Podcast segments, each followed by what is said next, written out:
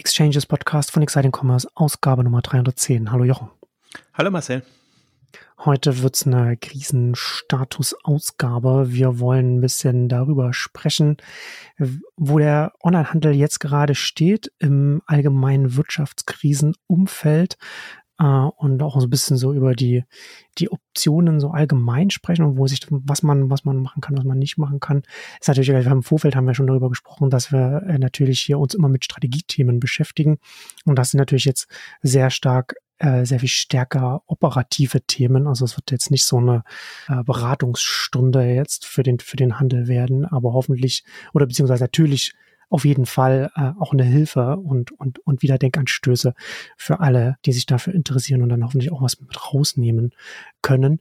Und du hast ja äh, auf Exile Commerce ja auch schon, hast ja über, über Zalando so ein bisschen geschrieben und als du das Thema vorgeschlagen hast, dass du so ein bisschen über, du hast Turnaround-Strategien hast, hast du gesagt, für den, für den Handel jetzt oder wie der Handel jetzt mit dieser aktuellen Situation umgehen sollte. Ähm, da musste ich gleich daran denken, was ich in meiner letzten äh, Newsletter-Ausgabe drin hatte. Da hatte ich nämlich darauf verwiesen, dass Amazon jetzt äh, Lagerhäuser in den USA äh, schließt, was auch eine, ein ziemliches Novum ist für Amazon und auch nicht weniger. Also natürlich ist natürlich ein großer Markt, der US-Markt, der Heimatmarkt. Und sie haben ja stark expandiert in den letzten zwei Jahren, was, alles auch noch mit reinspielt. CNBC hat da jetzt drüber geschrieben, sie haben 44 Lagerhäuser geschlossen oder beziehungsweise den Bau eingestellt davon. Äh, und die Eröffnung von 25 weiteren haben sie jetzt erstmal auch verschoben. Also auch keine keine so kleinen Zahlen. Und ich hatte es bei mir schon geschrieben und das ist auch ein bisschen so, wahrscheinlich auch ein bisschen so das Thema, über das wir heute auch ein bisschen sprechen müssen, dass es natürlich für den Onlinehandel nochmal eine speziellere Situation ist als für wahrscheinlich weite Teile der, der Rest der Wirtschaft, weil der Onlinehandel ja aus einer äh, Sondersituation kommt und jetzt in eine neue Sondersituation für ihn reinrutscht. Und die eine Sondersituation war die Pandemie und da gab es den Nachfrageschock, also ein Wachstum, eine Wachstumsexplosion, mit der man umgehen, mit der man irgendwie umgehen musste und, und Unternehmen natürlich unterschiedlich damit umgegangen sind. Und jetzt von dieser Situation, die, die eine Wachstumsexplosion hatte und dann entsprechend Kapazitäten äh, stark auf, man aufbauen musste um, oder, oder gemacht hat, um das Wachstum mitzunehmen, wie zum Beispiel Amazon, die, ja sehr, sehr extrem da in den USA da vorangebrecht sind, um das alles abdecken zu können, um ins genau entgegengesetzte Extrem abzurutschen, äh, nämlich jetzt, dass, dass ein äh, Konsumrückgang und äh, stark, starke Ungewissheit, was jetzt die nächste Zeit angeht, was den Konsum und grundsätzlich die, die Wirtschaftsentwicklung angeht angeht. Und das ist schon eine, eine sehr besondere Situation, wie man von dem einen, als, als Branche von dem einen Extrem ins andere zu gehen und dann, und dann entsprechend auch damit umgehen zu müssen.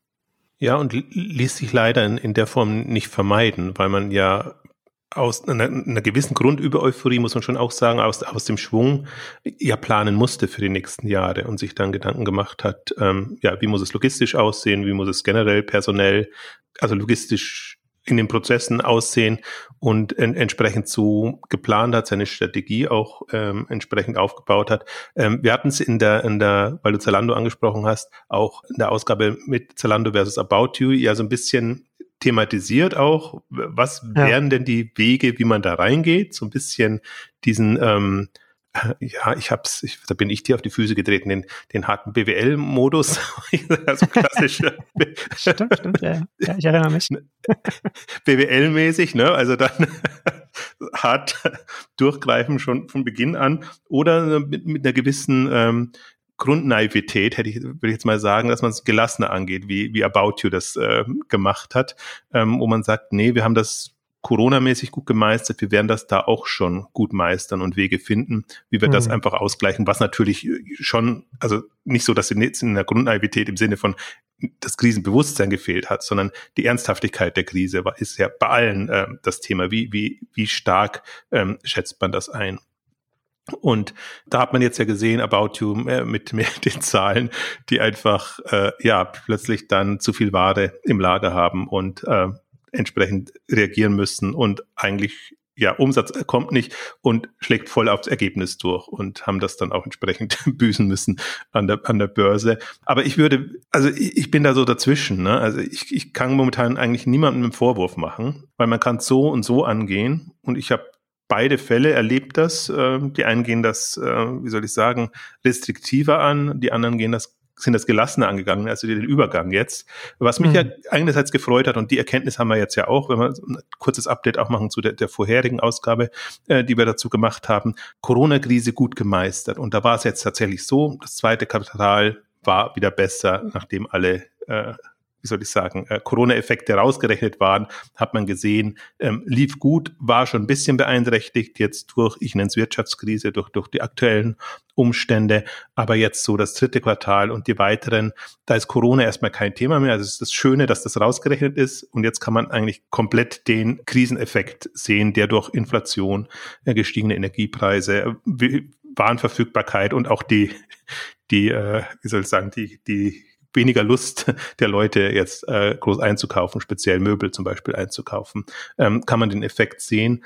Und dann ist es so, und deswegen auch das, findet das am, am Amazon kann man es sehr gut deutlich machen, was die Herausforderung ist, weil das klingt jetzt, als ob Amazon dramatisch auf die Bremse drücken, treten würde. Das glaube ich aber gar nicht, sondern hm. die Frage, die sich ja so jemand stellen, stellen muss oder generell der gesamte Onlinehandel stellen muss, Onlinehandel wird ja weiter wachsen. Und die Frage ist jetzt, tritt man so sehr auf die Bremse, dass man dann keine Wachstumsmöglichkeiten mehr hat? Oder guckt man, und das macht Amazon im größten Teils, dass sie eben Termine nach hinten verlagern, verlagern und, hm. und einfach flexible Lösungen suchen, wie sie potenziell wieder Gas geben könnten, wenn das alles wieder anzieht. Und ich finde, das ist gerade die Herausforderung. Man hat also auch nicht so die Situation, man hat keine Restrukturierungsfälle, so im klassischen Sinne, dass man sagt, ne, Kosten runter, dann ist wieder alles in Ordnung und dann, dann fährt man wieder weiter, sondern man hat so einen Fall, man muss sich im Prinzip auch darauf einstellen, dass das eine Phase ist, und man dann von den allgemeinen Entwicklungen offline zu online, äh, verändertes Kundenverhalten ja, etc. Ja. wieder extrem äh, profitiert. Und vielleicht eine Anmerkung noch, äh, ich habe es ein bisschen flapsig äh, im, im, Vorfeld genannt, vielleicht wird es auch der Titel, äh, kann der Onlinehandel Wirtschaftskrise. Ähm, bewusst deshalb, weil wir hatten das auch in der letzten Ausgabe kurz angerissen. Im Grunde 2008 hatten wir ja schon mal so einen Modus wo dann hm. alle im Krisenmodus waren, wo der Onlinehandel aber super durchgekommen ist, weil er eben noch klein genug war, sodass diese Effekte gar nicht so reingespielt haben und die anderen Effekte eigentlich ihm weiter Rückenwind gegeben haben. Jetzt ist er groß, super groß und super relevant. Und jetzt ist es natürlich alles äh, eine, eine andere Nummer in dem Bereich. Die Krise ist auch eine andere, muss man natürlich dazu sagen, weil sie, ja. weil sie auch von der Nachfrage her, her getrieben ist. Aber deswegen ist das jetzt schon eigentlich das erste Mal, dass wir in der Situation sind. Und da finde ich es halt interessant, wie die, wie die Unternehmen umgehen. Und auch da wird man erst in einem Jahr dann wieder wissen, was war der richtige Weg? Na, ist man zu sehr auf die Bremse mhm. getreten? Also wenn, wenn das jetzt sich mehrere Jahre so zieht, dann kann man gar nicht genug auf die Bremse treten. Wenn das aber jetzt äh, nach einem Jahr wieder positive Effekte gibt, dann steht man blöd da, wenn man das ähm, gemacht hat. Und ähm, das ist die Situationsbeschreibung und, und der Punkt, aber ich glaube auch der Punkt, auf den wir heute so ein bisschen raus wollen, ist, ist der Onlinehandel so aufgestellt, dass er Krisen so meistern kann. Und ich glaube, die größte offene Flanke, die der Onlinehandel noch hat, er kann Wachstum, er kann Strategie, aber kann er operative Steuerung. Weiß er, weiß er genau, hm. was passiert, wenn bestimmte Maßnahmen ergriffen werden. Und das glaube ich eben nicht. Und das ist jetzt die große Herausforderung.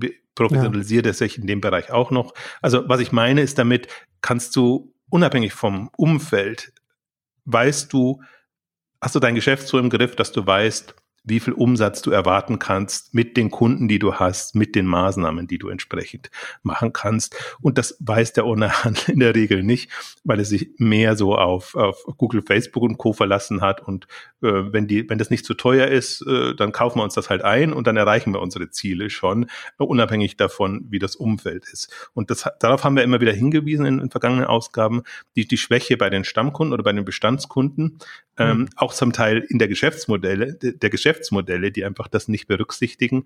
Und das, das kommt, finde ich, jetzt extrem raus. Und die, die da gut sind, müssen sich auch keine Sorgen machen, weil sie das Geschäft im Griff haben. Die, die da schwach sind, haben eben da leider noch eine Baustelle, die unabhängig vom, also zusätzlich zum wirtschaftlichen Umfeld einfach nochmal eine, einfach da ist und eine da müssen jetzt Lösungen her. Also müssen Prozesse ja, her, ja. da muss die, die, die Verkaufsoptimierung, Verkaufssteuerung etc. muss entsprechend etabliert oder professionalisiert werden. Und das ist, finde ich, eigentlich das, ähm, das für mich dann wieder spannende Thema.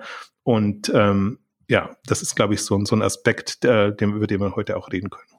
Ja, klar, man muss die Kennzahlen im, im Griff haben und, und sich die, und im besten Fall auch äh, die eigenen Kohorten entsprechend im Griff haben oder sich, oder sich angeschaut haben. Aber das ist, das ist tatsächlich, glaube ich, auch ein wichtiger Punkt. Ne? Wir haben ja oft darüber gesprochen und du ja schon, schon äh, seit gefühlt Jahrzehnten über, über die Wichtigkeit von Stamm, vom Stammkundengeschäft und sich auf Stammkunden zu schauen.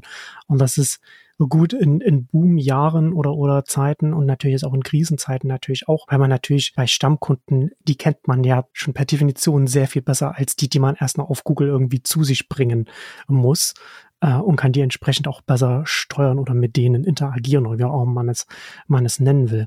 Ich will aber noch, noch mal kurz noch mal einen Schritt noch mal zurückgehen, weil du, weil du ja die 2008-Krise angesprochen hast und wir hatten in der letzten, in irgendeiner letzten Ausgaben hatten wir das auch schon mal äh, angesprochen und ich würde schon noch mal dazu sagen, also zum einen hast du recht, dass natürlich da die Branche sehr viel kleiner war und dann sehr viel weniger dann davon auch von diesem ganzen Umfeld dann auch betroffen war, aber zusätzlich kommt natürlich noch dazu, dass das ja eine ganz andere Situation gerade für uns hier in Europa und Deutschland gewesen ist. Also wir haben ja in Deutschland, wir hatten damals, ich kann mich noch da gut daran erinnern, wie äh, dieses, die, dieses Sequoia Deck, äh, äh, Rip Good Times in den USA und so weiter. In den USA ist ja auch richtig hart getroffen worden.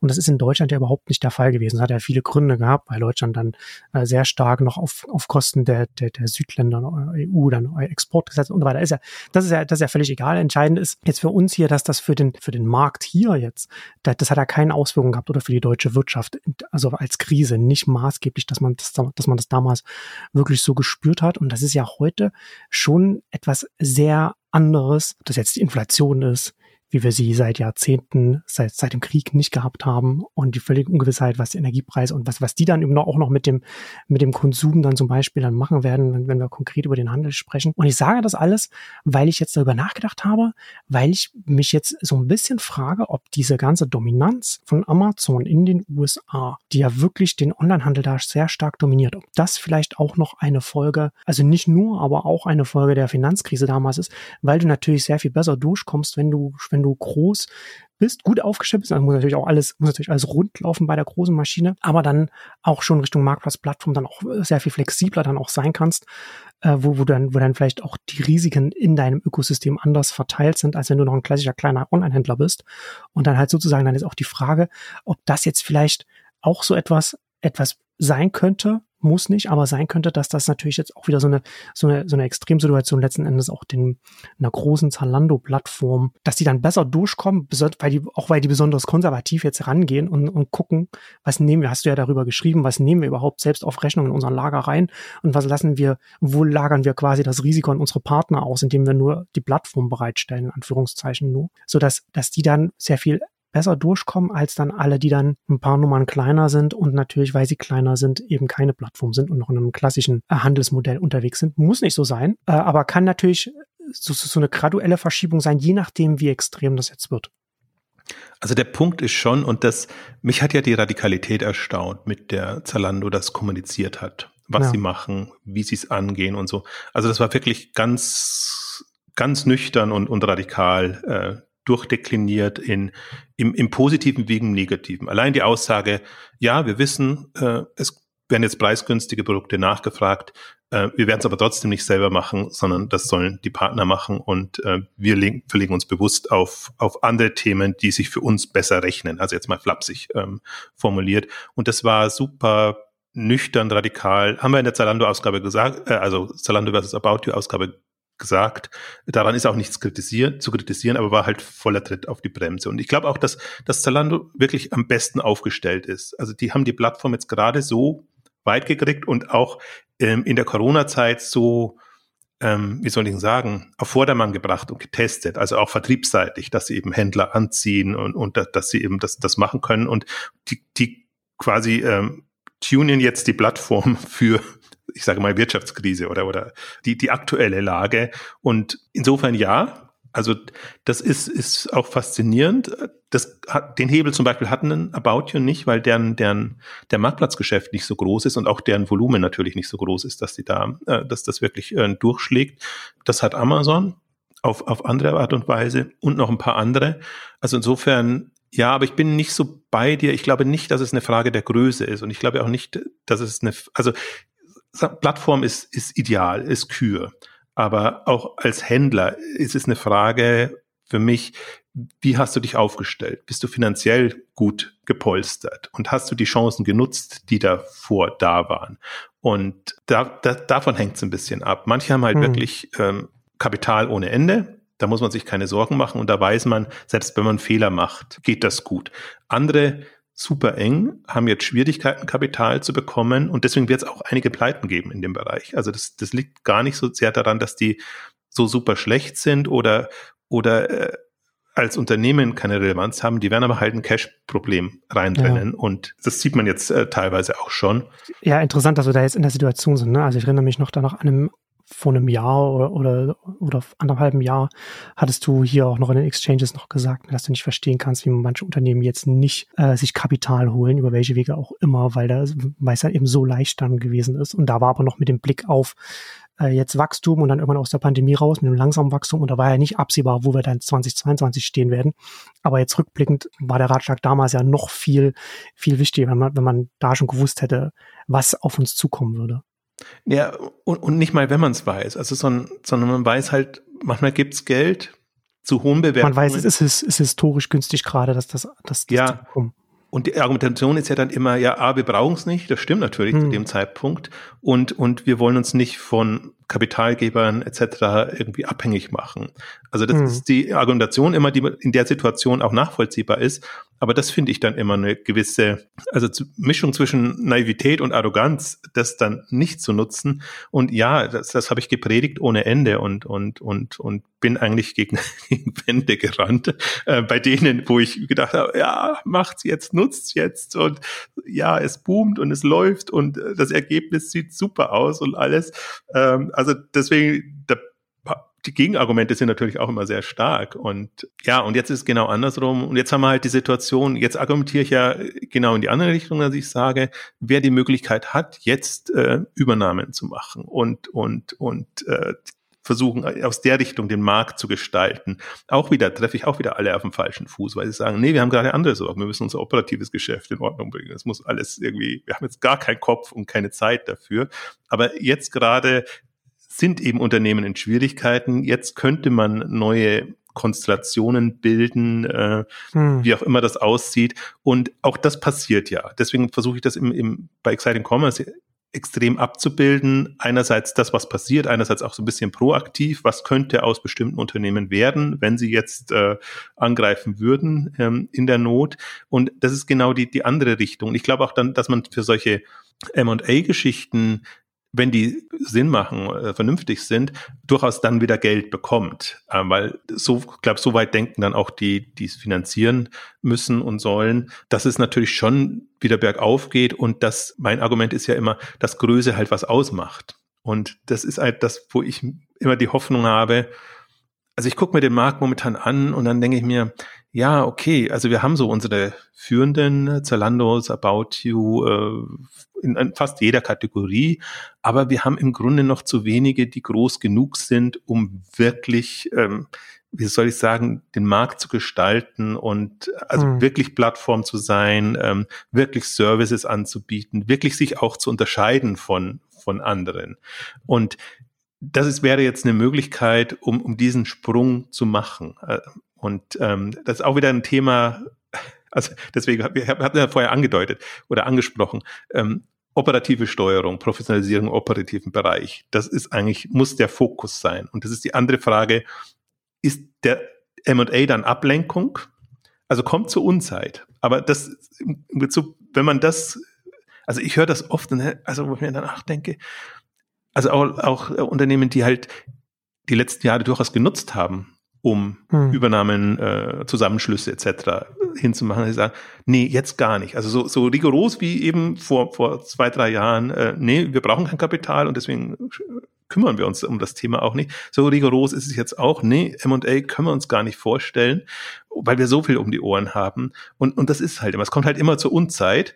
Ähm, und deswegen ist meine Hoffnung eigentlich immer, ja, wie, soll ich sagen, dass man, dass man sich Konstellationen gegeben hat, so dass halt nicht unbedingt die operativen Leute dann sich gleichzeitig um, um solche Themen kümmern müssen, aber dass man halt diese Chancen nutzt. Und äh, ich habe es damals zu Corona-Zeiten schon immer Gunst der Stunde genannt. Wer nutzt die Gunst der Stunde am, am besten und den Rückenwind und geht da voran? Und jetzt haben wir halt andere Themen Gunst der Stunde. Und äh, ich glaube jetzt in Richtung, wie können wir Gruppen bauen, wie können wir überlegen, können wir in andere Kategorien rein, ähm, wie können wir da anbandeln, Anführungszeichen. Also das wäre natürlich tendenziell zwei, drei, vier alle sein, die in der Krise sind. Es gibt gerade keinen, mhm. glaube ich, der aus einer, aus einer Stärke heraus das macht, aber auch aus einer Schwäche heraus kann man, kann man sich überlegen, äh, wie kann man diese Gunst der Stunde nützen, weil entweder die Bewertungen sind günstig, dann bekommt man super günstig, oder man macht eben Anteilsdeals, ähm, dass man sich gegenseitig so zusammenschließt. Also deswegen fand ich ja diese, diese Farfetch äh, Juxnetter Porté-Geschichte so, so faszinierend, weil das ist zu einer Mini-Bewertung quasi, ist Netter Porté dabei Farfetch reingekommen, hat aber Anteile bekommen. Deswegen, wenn die nach oben gehen, dann macht das dann schon im Gesamten wieder, wieder Sinn. Und ja. solche Deals sind es halt gerade. Also ich möchte nicht, manchmal kommt es vielleicht auch so rüber, als ob ich den, den, den Onlinehandel gerade klein rede oder wertlos rede. Das sind ja alles nur hypothetische Bewertungen. Aber mit denen muss man halt gerade arbeiten und da muss man gucken, wie man da Konstellationen hinfindet, äh, hm. findet und auch Konstellationen, so dass die, dass die Gewichtsverteilung gewahrt bleibt. Und das sind für mich gerade die, ich meine, tut mir immer ein bisschen leicht, weil ich natürlich jetzt ähm, das, das aus einer, aus einer Markt- und Branchensicht äh, mhm. betrachte und aber durchaus aus einer Potenzialsicht. Also was uns fehlt, also die, die Branche ist zum Teil noch komplett falsch aufgestellt.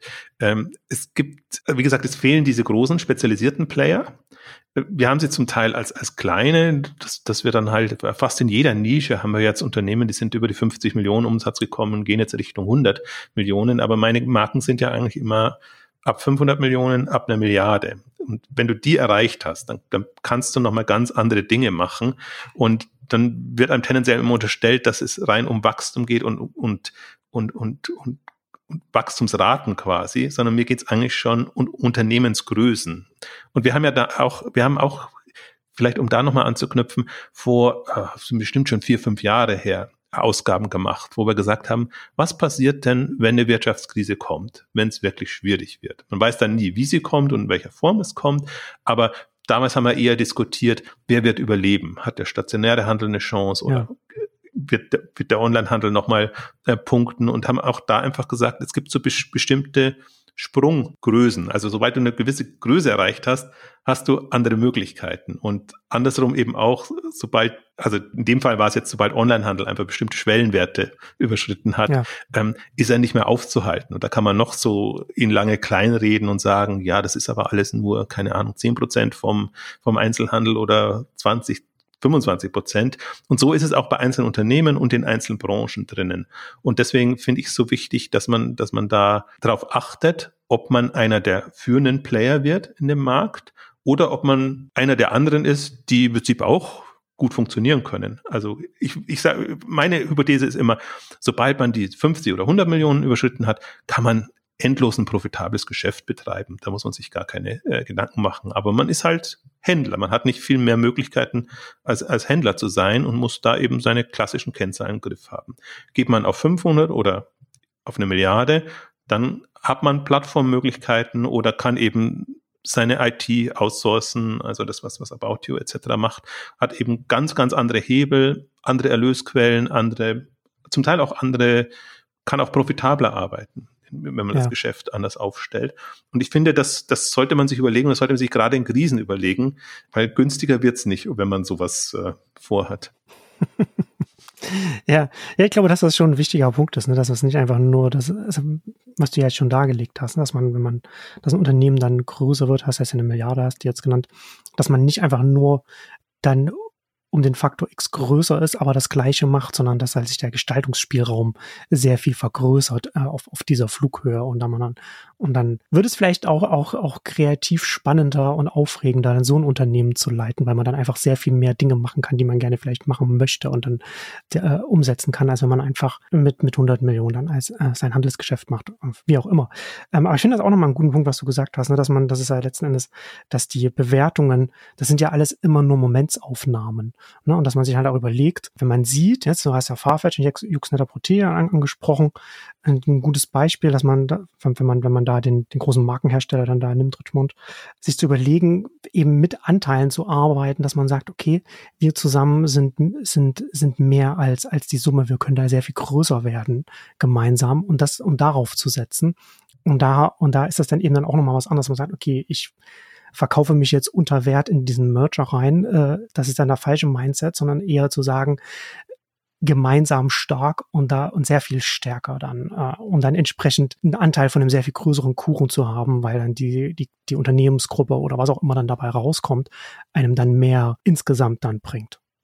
Ne, ich versuche schon immer auch darauf hinzuweisen, also ich mache es natürlich schon, um, um als Hingucker, da mache ich dann schon Meldungen wie äh, Unternehmen mit über 100 Millionen Euro Umsatz zu einem Schnäppchenpreis gerade zu haben. Mhm. So. Aber ich unterscheide, versuche dann schon immer, oder jeder sollte sich dann so eine Liste durchgehen und dann auf Substanz achten. Und das ist halt, momentan wird halt nicht unterschieden. Es gibt äh, substanziell gute Unternehmen mit, mit Perspektive, die dann so niedrig bewertet sind. Und es gibt andere, das sind wirklich potenzielle Pleitekandidaten. Mhm. Und das, das muss man sich so ein bisschen vergegenwärtigen. Und ich glaube, man muss auch, unter Substanz heißt jetzt für mich nicht nur klassisch drauf geguckt, sondern potenzialmäßig auch drauf geguckt. Was ja. haben die, woraus ließe sich in anderer Konstellation etwas machen? Zum Teil eben, also Juxnetter Petit ist ein gutes Beispiel mit anderen Eigentümern, die halt nicht so, äh, ja, ich bin sehr am Ringen, ob ich die negativen Worte hier bringe. Also die, sagen wir mal, nicht so am Markt agieren und, und Einblicke haben ähm,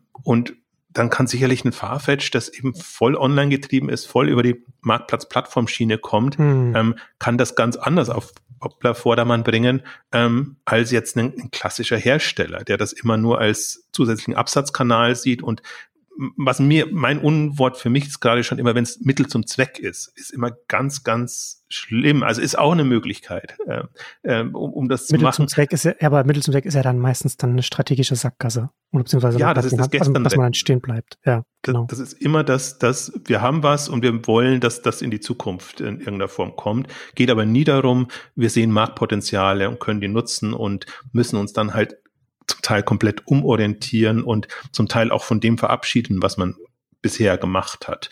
Also wird besser und wird auch, je größer das alles wird, umso leichter wird es. Aber ähm, das, das sind, also dieser Blick auf die Substanz ist für mich eigentlich das, das mhm. Entscheidende. Mhm. Und dann denke ich mir, wow, es gibt momentan wirklich tolle Unternehmen, die stehen vielleicht gerade nicht so gut da und sind an der Börse abgestraft etc.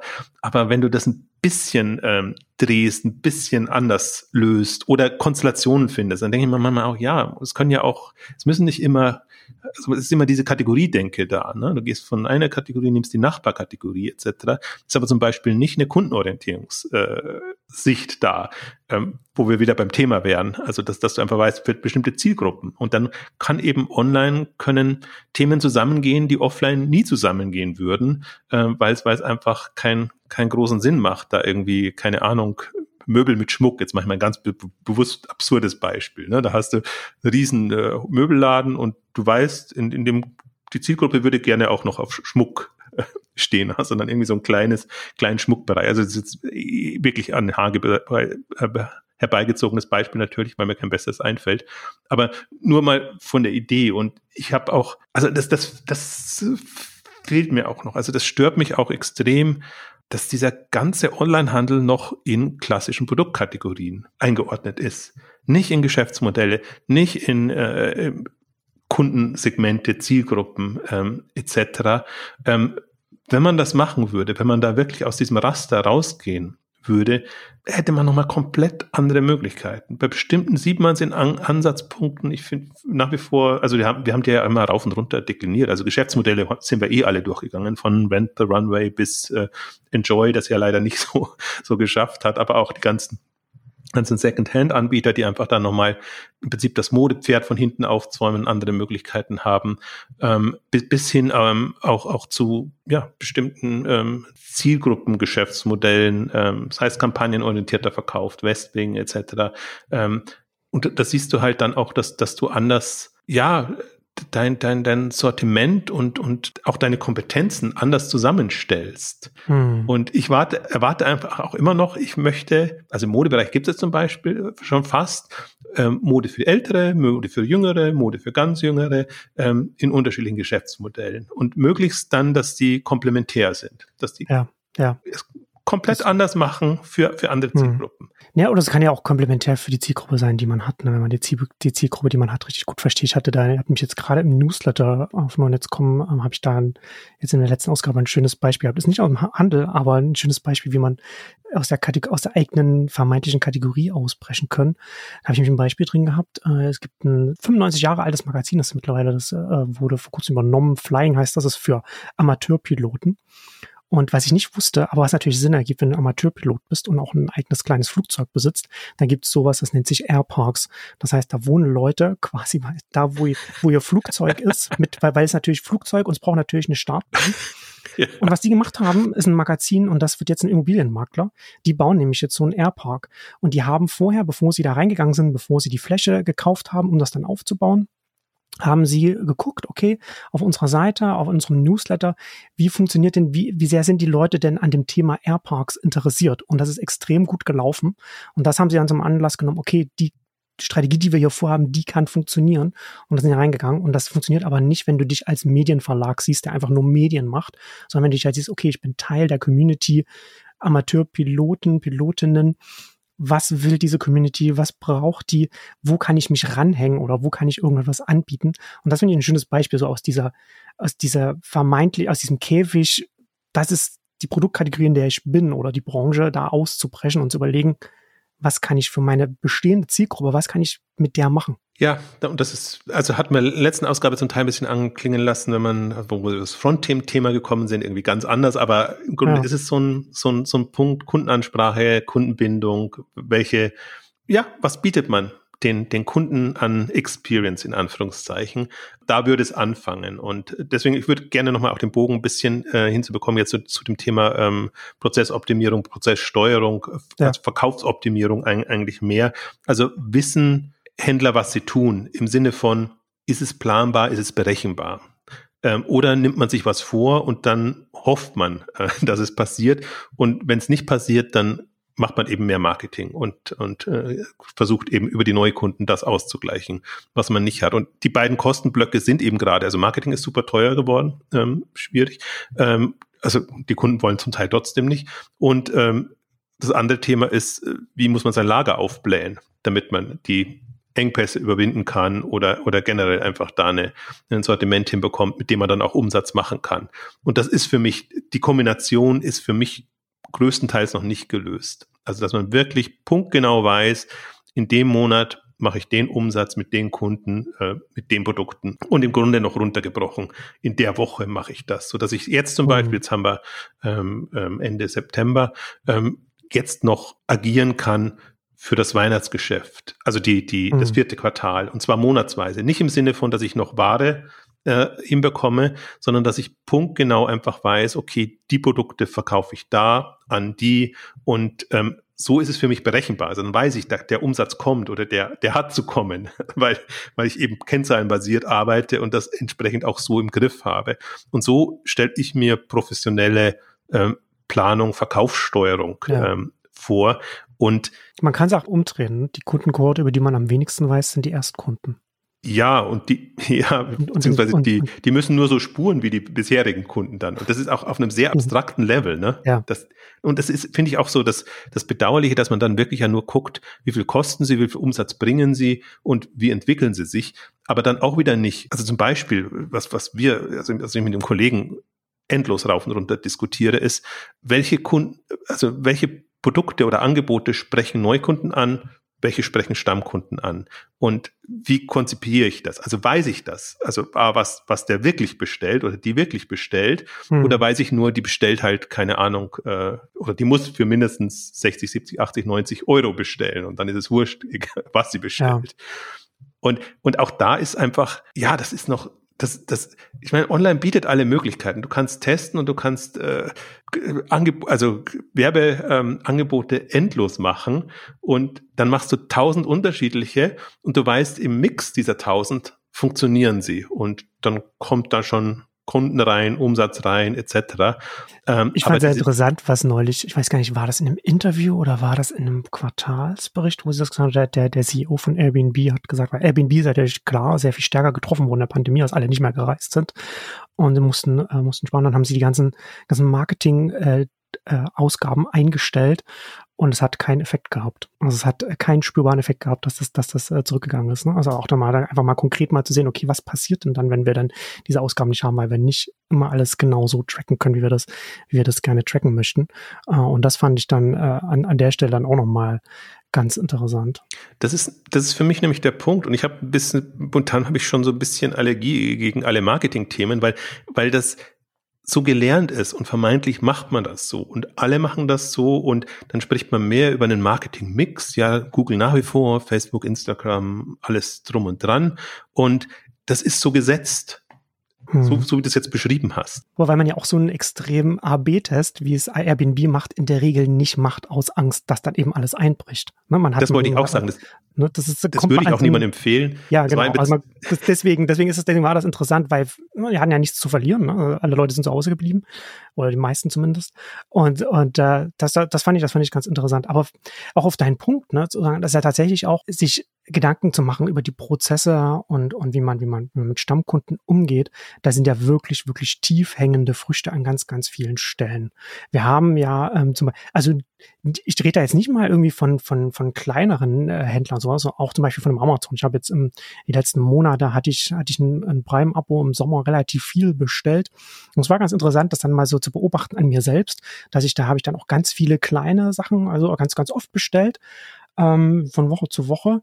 Und äh, ich habe ja hier auch schon öfter darüber gesprochen, dass das ja, dass das Amazon eigentlich auch so gut aufgestellt ist, um von einem Vielbesteller zu so einem Dauerbesteller überzugehen, dass man halt einfach so im Alltag die ganze, die ganze Grundversorgung abdeckt, ob es jetzt ein Kabel ist oder, oder, oder was auch immer, ne, groß und klein. Ähm, interessant war aber zu, zu sehen, dass auch Amazon dieses Szenario, was eigentlich das Optimale ist, ich bin Prime-Kunde oder Kundin und ich bestelle konstant, konstant, konstant immer wieder, immer wieder, wieder und mache sehr viel Umsatz, überhaupt nicht gut abgedeckt ist, weil es völlig chaotisch war, äh, regelmäßig Pakete kamen und ich nicht wusste, was in denen jetzt gerade drin ist. Und das ist schon auf so einer ganz grundsätzlichen Ebene, was UI, UX angeht, kann man da so viel rausholen. Und je, und je weniger chaotisch das ist, desto mehr habe ich natürlich dann auch einen Anreiz, als Stammkunde dann einfach noch, noch attraktiverer, noch lukrativerer Stammkunde zu sein. Je, je, je besser man das für, für mich gestaltet, je besser ich das dann einfach in meinem Alltag dann drin habe, statt irgendwie zu sagen, okay, jetzt habe ich hier so und so viele Pakete und was ist denn jetzt da drin, was jetzt heute kommt? Ne, ich finde aber gerade Amazon ist ja auch der Prototyp des streuenden Anbieters, sage ich jetzt mal, der im Grunde mhm. ja nur eine Produktdatenbank ist und ja auch sagt, ja. wir wollen alles für alle haben. Ja. Und diese, diese Verkaufskomponente fehlt dann. Also sie müssen es jetzt zum Teil machen, weil sie eben Prime Day haben und, und weil sie so Aktionen und Geschichte machen. Aber auch da geht es ja oftmals um, um Volumen und gar nicht so punktuell dann wirklich Anreize zu schaffen. Wobei das eine ist ja, also das eine ist, so wie du es jetzt beschrieben hast, so mehr als Service. Du nutzt das halt so im, im täglichen Leben und, und, und, und dann ist natürlich, dann ist ein Händler auf den Kunden angewiesen, dass der das so macht und dass er so weit hat. Das andere ist durchaus schon Impulse setzen und, und mhm. Leute auch motivieren, äh, Dinge zu kaufen oder Dinge halt bei einem zu kaufen, statt bei einem anderen Händler zu kaufen. Und dieses Impulse setzen ist, ist für mich immer das Thema. Klar, es gibt Newsletter-Marketing, es gibt alle möglichen ja. ähm, Themen und, und, und, und Geschichten. Und das sind ja dann, sind ja dann für die Stammkunden andere Impulse als für die, für die Neukunden. Und du kannst ja für die, für die Stammkunden, wenn du die gut kennst, wenn du deine Kohorten im Griff hast, dann auch ganz anders ansprechen und, und sehr viel besser. Aber das eben auch zusammenzudenken, ne, die Impulse und die Prozesse und alles ähm, das, das zu kombinieren. Ich glaube, dass da wirklich noch sehr viel, sehr viel gemacht werden kann. Ja, das Interessante ist, im Grunde die Daten sind da und das ist auch alles ähm, möglich, aber die Organisationsstruktur und die Zusammenarbeit ist oftmals nicht so organisiert. Ja. Also dass jetzt wirklich ähm, Marketing mit Einkauf oder ideal wäre ja schon, wenn es dann Produktmanagement heißt, ähm, zusammenarbeitet und mit dem Kundenexpert Experience Team oder wie auch immer das dann da heißt. Ne? Also wenn die koordiniert äh, wüssten, wie wollen sie jetzt die Ziele, also die Vorgaben für einen bestimmten Zeitraum. Und Zeitraum würde ich schon sagen, Monat, tendenziell Woche. Im Grunde könnte man drunter gehen. auf Tag oder was auch immer. Und das wäre die hohe Kunst äh, des Verkaufens und aus meiner Sicht auch, auch des Onlinehandels. Das wären die Möglichkeiten. Ähm, aber das Vorbild ist ja, also sei es Amazon oder eben der, der Laden, oder im schlimmsten noch das Kaufhaus, da liegen sie halt alle, die Produkte im hm. Laden und äh, wir wissen, zum Ende der Saison sollen sie weg sein. Und darauf ist es so ein bisschen getrimmt. Und ähm, online hat eben andere Möglichkeiten. Man muss nicht auf alle Eventualitäten sich ausrichten und da gerüstet sein, sondern man kann schon sehr viel konzentrierter Umsatz machen und je kleiner, umso besser. Deswegen, ich finde immer so ein bisschen enttäuscht, wenn, wenn Kleine diesen Hebel nicht nutzen, weil die einfach sagen, okay, ich habe da 100 Stück, ich muss diese 100 Stück losbekommen. Das kann doch nicht so schwer sein, dann überlege ich mir etwas. dann habe ich hm alles überschaubar. Bei großen Händlern, die einfach Tausende von, von oder noch äh, Zehntausende äh, von Produkten dann kaufen, ist es ein bisschen schwieriger, wäre auch möglich. Aber die kommen ganz gut über die Runden, wenn sie, wenn sie streuen. Ähm, also deswegen, ich bin da. Ja, aber gut, je besser deine Systeme sind, desto weniger musst du auch als großer streuen. Dann kannst du das so internes Targeting hängt ja nur davon ab, wie gut du deine Daten im Griff hast und wie gut du dann darauf die zugreifen kannst, um dann daraus Impulse zu, zu stricken oder wie auch immer. Ja, also, aber die, also, wie du, wie du es beschreibst, also, wenn ich meine Kunden kenne und weiß, ich habe da genau. in meiner Kundendatenbank, lass es eine Million sein, oder es soll es 100.000 sein, das ist ein bisschen überschaubarer Händler. Ich habe, weiß, ich habe da 1000 drin, die sich für das interessieren könnten. Und die 1000 bekommen das ähm, entsprechend. Und dann mache ich mit den Produkten und ein bisschen Upselling ähm, eben da meinen Umsatz. Und so strukturiere ich mir das und so habe ich dann meine äh, mein Monat oder meine Woche äh, entsprechend geplant. Gibt's nicht. Also gibt's in den meisten Fällen nicht. Also man kann immer nicht so verallgemeinern, weil es dann immer doch Ausnahmen gibt, die das machen und die das auch sehr erfolgreich machen. Aber mir geht's jetzt um die Breite und, und hat der Breite, hat die Breite des Onlinehandels ihr Geschäft so im Griff, dass sie wirklich so konzentriert einfach sagen kann, wir machen ähm, mit, mit den und den Produkten und den und den Kunden auch den Umsatz dann in, in dem Zeitraum. Und das, ähm, das finde ich kommt momentan extrem raus, weil natürlich immer die Frage gestellt wird, ja, warum läuft's denn nicht? Und äh, dann kommen immer sehr allgemeine Geschichten. Ja, wir haben uns verkalkuliert, weil im Vergleich zum Vorjahr Corona war eben da und das rechnen wir halt mal so raus. Und dann haben wir Wirtschaftskrise und das hat also immer externe Einflussfaktoren, warum es warum es nicht läuft mhm. und äh, warum man auch hoffen muss, dass es bald wieder läuft, weil sich immer wieder alles ein hm. eingepegelt hat. Und deswegen habe ich ja bewusst auch so gesagt, die, für dieses Jahrzehnt so die, die, der Onlinehandel im Ausnahmezustand. Weil so kann es jetzt auch negativ sagen, eine Krise zum anderen kommt, aber die Unwägbarkeiten steigen gerade, beziehungsweise wir können froh sein, dass wir so ein schönes, planbares Jahrzehnt hatten. Ja, ähm, fast fünf, ja.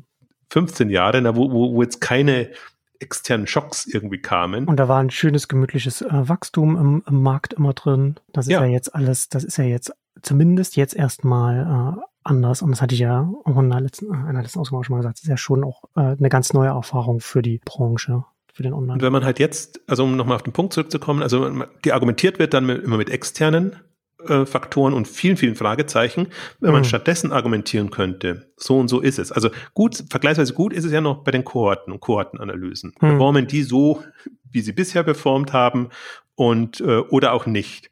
Aber dann beim Warum geht's dann auch schon wieder weiter.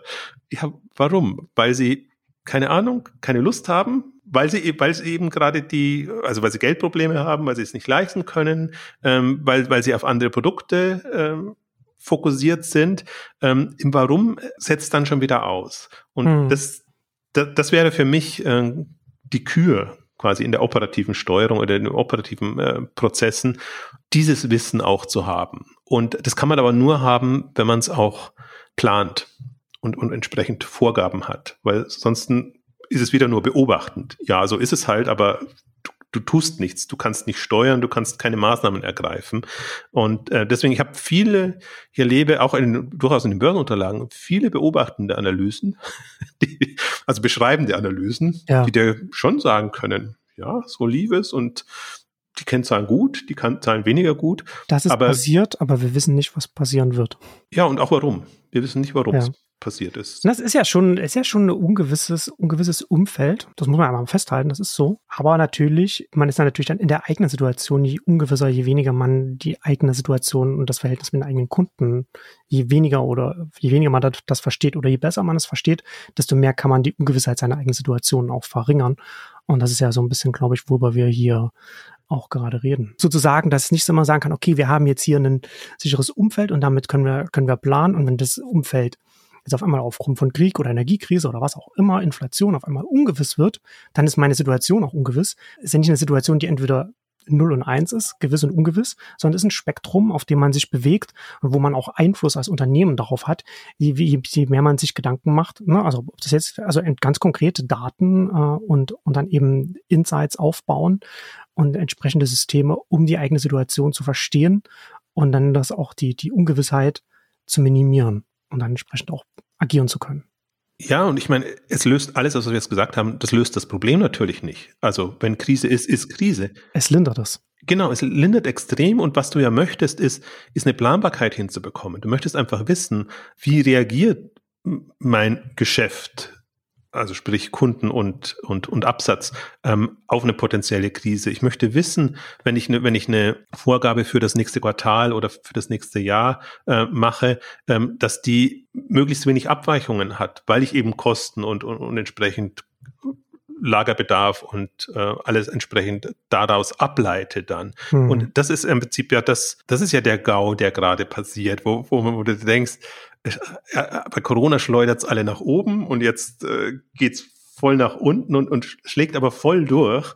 Und da merkst du halt, dass keine, also wie gesagt, nicht vorwurfsvoll gemeint, sondern in, in der, das, ich, ich habe da, bin da momentan so gnädig, also auch was schlechte Ergebnisse etc. angeht. Ich finde, das ist auch alles so in der Form bisher nicht planbar gewesen. Und insofern kann man da erstmal niemanden einen Vorwurf machen. Aber ja. man muss die Erkenntnis daraus ziehen, ähm, dass man schon Möglichkeiten hätte, das ähm, professioneller und, und, und stringenter ähm, zu planen. Schon in den Vorgaben. Das ist mir eigentlich das Wichtigste. Ich möchte eigentlich nicht, nicht erst an den Umsatzzahlen, die reinkommen, ähm, sehen, dass ich 20 Prozent unter Plan bin, sondern ich möchte eigentlich schon vorher wissen, ja. ähm, dass ich 20 Prozent weniger wahrscheinlich erreichen werde. Und dann kann ich mich aber trotzdem noch bemühen, dass das gut geht und, und wieder mehr wird.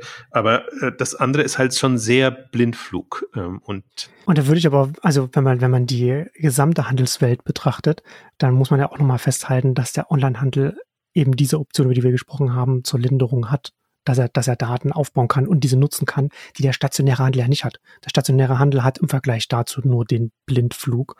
Und äh, wenn du vom GAU für den Onlinehandel sprichst, ich glaube, das ist das, das für den stationären Handel ist noch viel größerer GAU ist, weil der stationäre Handel in der Pandemie ordentlich gebeutelt wurde. Jetzt in diese von, von, von der einen massiven Krise in die nächste massive Krise geht und eben diese, diese ganzen was wir jetzt gesprochen haben, dass man, dass man mehr über seine Situation lernt, dass man Daten hat, die man nutzen kann, dass man Insights über die eigenen Kunden, im besten Fall Stammkunden äh, langfristig aufbaut. Das kann ich mit einem Ladengeschäft, einem Ladennetz, Filialnetz kann ich das nicht machen. Nicht auf der, nicht auf der Ebene, nicht auf dem Niveau, nicht auf dem Qualitätsniveau, über das wir hier sprechen, das an Potenzial für, für den Onlinehandel da ist. Deswegen wollte ich da auch gar nicht drauf eingehen. Also, weil das ist gut, dass du es nochmal erwähnst, weil das wirklich ein Punkt ist, das kann nur online. Und wenn du mit der dezentralen Ladenstruktur arbeitest, äh, hast du ja noch mal mehr Herausforderungen. Du musst ja wirklich, wirst du noch in den Regionen, in Stadt, Land äh, etc.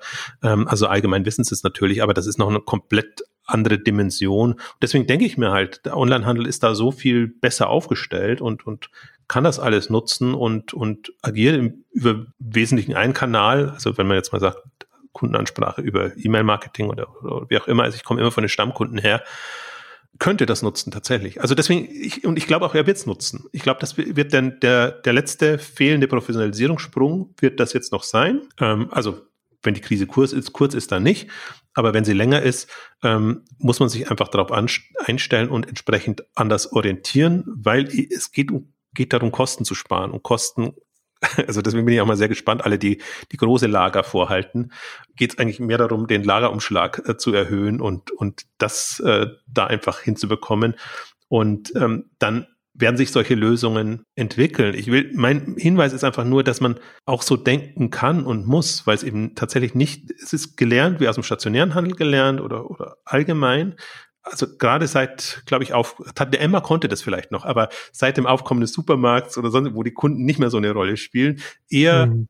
wir bieten dir alles, wir locken dich vielleicht durch Sonderangebote dann so ein bisschen rein, aber dann bieten, dir, bieten wir dir wieder alles. Und das ist halt nicht der Weg. Und ich meine, muss man mal wieder betonen, kommen aus dem Teleshopping-Bereich ursprünglich, das wäre jetzt das andere Extrem, quasi, wo man punktgenau auf die Stunde, auf die Minute Bezug sagt, das und das ähm, verkaufe ich da und äh, verkaufe ich auch mit hoher Sicherheit, weil ich weiß, wer da davor sitzt, ich weiß, wie die Mechanik ist, wie ich es verkaufe, wie die Story, alles drumherum ist.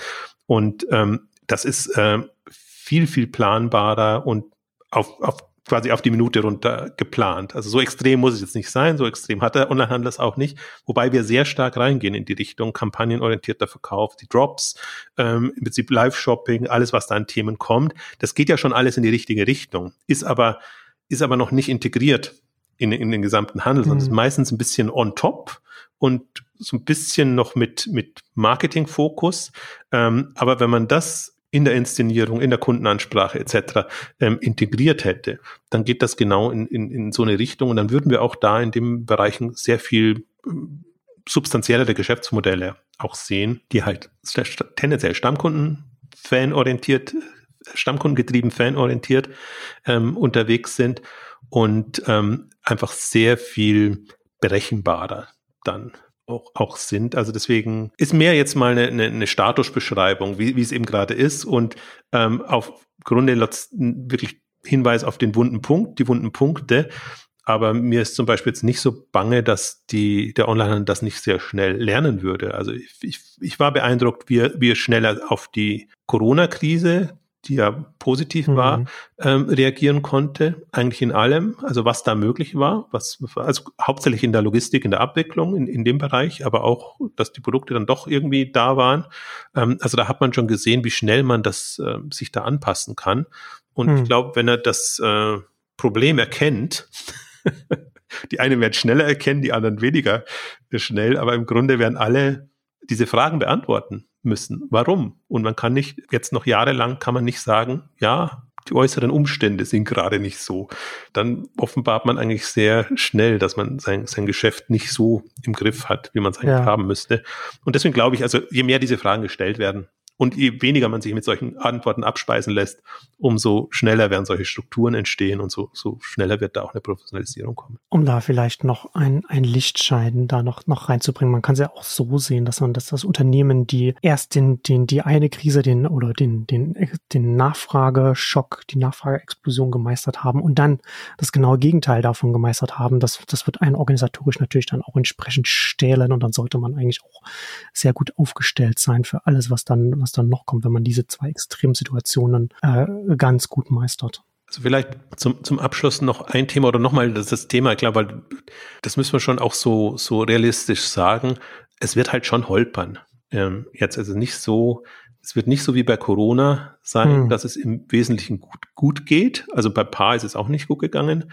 Aber es wird schon, also es kommt jetzt schon heftig. Und die, die es so machen können wie Amazon, da bin ich ja schon sehr froh. Also die quasi ja, ihre Überkapazitäten so steuern, dass man da einerseits spart und, und reduziert, aber andererseits sich auch nicht komplett ähm, ähm, auf eine Verteidigungsposition äh, begibt. Also ich glaube, dass Amazon diesen Puffer behalten wird und ich hoffe auch und wünsche alle, dass, dass sie diesen Puffer im, im Rückhand, in, in der Hinterhand ähm, behalten. Mhm.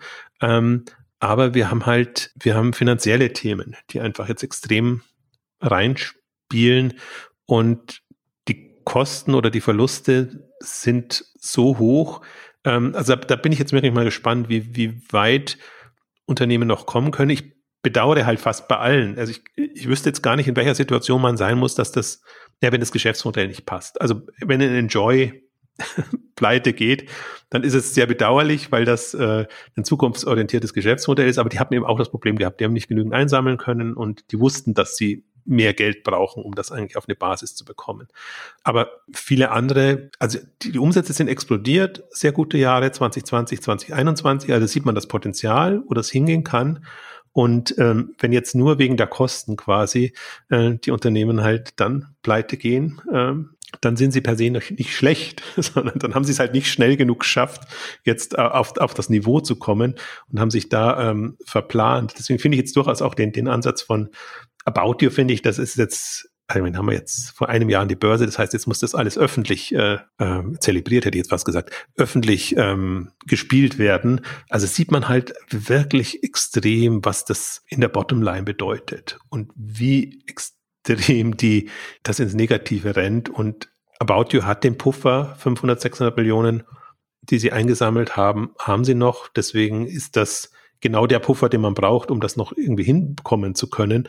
Aber das also ich habe, ich hätte, ich, ich finde es so bedauerlich, weil man könnte jetzt auch nicht sagen, im Grunde bräuchte es Rettungsfonds, müsste man fast sagen, aber keinen, keinen staatlichen, sondern wenn es Kapitalgeber gäbe, die einfach sagen, okay, wir sehen jetzt, da kommt Krise und wir haben jetzt die Möglichkeit, uns da Anteile zu sichern oder keine Ahnung, über Wandeldarlehen oder was auch immer die, hm. die, die aktuellen Möglichkeiten sind, da einfach ähm, ähm, wie soll ich sagen, in, im Onlinehandel Fuß zu fassen. Das wäre eine Idealkonstellation, weil das sind alles nicht ähm, Unternehmen, die zum Scheitern verurteilt sind, aber die jetzt scheitern werden, weil die Umstände einfach in, entsprechend sind. Und ähm, ja, also das, die Sorge habe ich schon und ich glaube, da werden wir auch, auch einiges sehen und ja, es ist alles nicht gut aufgestellt. Also das kommt halt jetzt zur Unzeit. Man hat investiert, man hat seine Lagerkapazitäten aufgebaut, man hat in die Teams investiert und im Grunde ist da jetzt Overhead. Und wenn man mal so durchgeht, mhm. jetzt die, die Zahlen, die, also was jetzt in der letzten Zeit veröffentlicht wird, also bei Wayfair hat man es mitbekommen, weil es sehr groß gespielt wird, Entlassung, Restrukturierung, äh, Rent the Runway, auch 24, 25 Prozent der Leute einsparen und Restrukturierung bei steigendem Umsatz. Also die Zahlen sehen gar nicht so, so schlecht aus, aber die, die Bottomline ist halt äh, das Problem in dem Bereich. Und so ist einer nach dem anderen. Ähm, also momentan kann man wirklich äh, ja, sich einen Überblick verschaffen, welche Wege die Unternehmen dann gehen. Also auch wie radikal sie dann letztendlich gehen. Ich meine, die amerikanische Methode ist immer die radikalste. Erstmal Kosten runter und dann wieder sich erholen und, und, und den Umschwung mhm. irgendwie hinbekommen. Ähm, also das kann man momentan sich auch alles angucken und das sind nur die börsennotierten Unternehmen. Also deswegen kann ich mir schon vorstellen, wie das gerade rund geht äh, bei fast allen. Ja. Und ähm, ja, das werden, werden wir auch sehen. Die entsprechenden Mitteilungen sieht man ja regelmäßig durch die Feeds laufen. Also da muss man realistisch sein. Aber wie gesagt, wir haben alle, alle Punkte eigentlich jetzt so ein bisschen angesprochen. Das Positive ist, ist tatsächlich die, diese M&A-Geschichten und dass es halt jetzt wirklich super günstig spannende Unternehmen gibt, so dass also deswegen, ich glaube auch, es braucht es braucht eine gewisse Umstrukturierung, Restrukturierung der Branche. Also jetzt natürlich so, es mehr Wildwuchs so aus sich heraus gewachsen ist und manchmal haben also es, es ist zum Teil eigenartig, wo, wo eben führende Player entstanden sind, wie die aussehen. Und andere haben eben diese entweder Chancen nicht gehabt oder Chancen nicht genutzt, haben aber trotzdem gute Geschäfte oder zum Teil ein besseres Team, besseres Management etc. Ähm, mhm. Wenn sich das wieder so ein bisschen äh, dadurch ausgleicht und, und ähm, reguliert, ähm, dann ich bin wirklich gespannt, wo wir dann in, in zwei, drei Jahren ähm, stehen. Aber das wird schon nochmal, das wird die Branche durchrütteln, denke ich hat auf jeden Fall das Potenzial, eine Zäsur zu werden, in welche Richtung das der Stadt dann auch immer dann entwickeln wird. Wir werden sehen und werden es begleiten und äh, dann hier auch kommentieren und analysieren, was auch immer uns im Winter blüht. Vielen Dank fürs Zuhören und bis zum nächsten Mal. Tschüss. Tschüss.